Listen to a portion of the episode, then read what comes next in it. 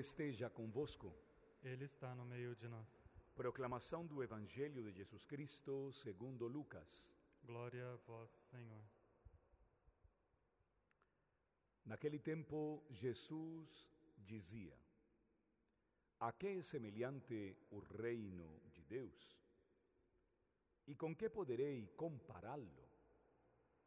Ele é como a semente de mostarda que um homem pega e atira no seu jardim.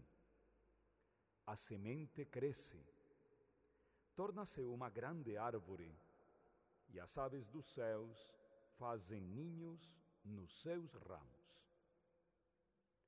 Jesus disse ainda: Com que poderei ainda comparar o reino de Deus?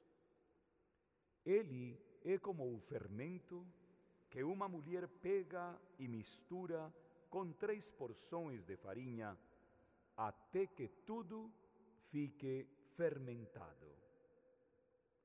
Palavra da salvação. Glória a vós, Senhor. Comentava com vocês ontem que o texto da carta aos Efésios nos acompanha desde a semana passada e gradativamente Paulo vai nos colocando em sintonia com realidades muito marcantes da nossa vida. Desde ontem estamos falando do relacionamento humano. E hoje apresenta-nos o relacionamento entre os casais, marido e mulher.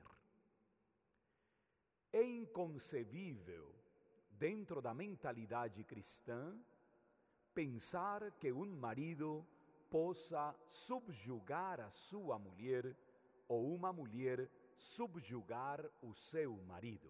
Simplesmente inconcebível.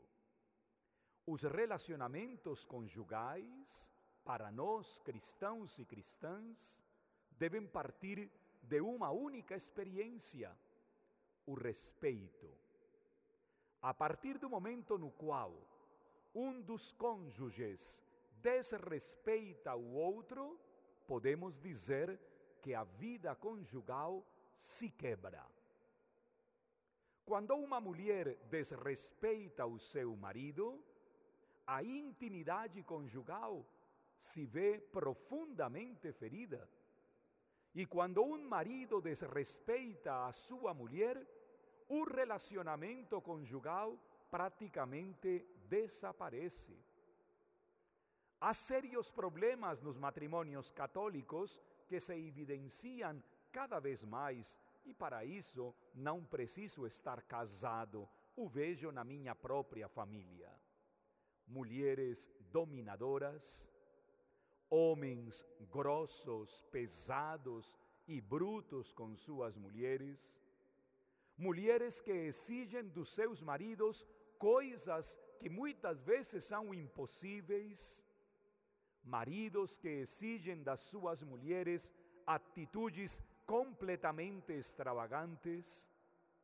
E o texto de Paulo termina dizendo que os casais se amem como Cristo ama a sua igreja que os casais se amem como Cristo ama a sua igreja. Se nas nossas relações frequentemente não há essa experiência do amor, na vida conjugal, a experiência do amor deve estar atrelada a Cristo.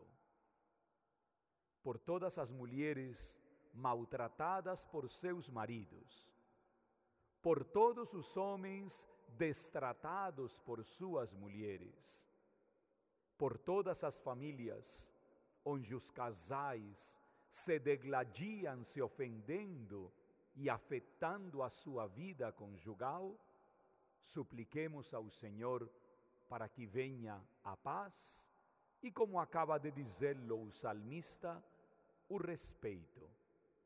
Assim seja. Amém.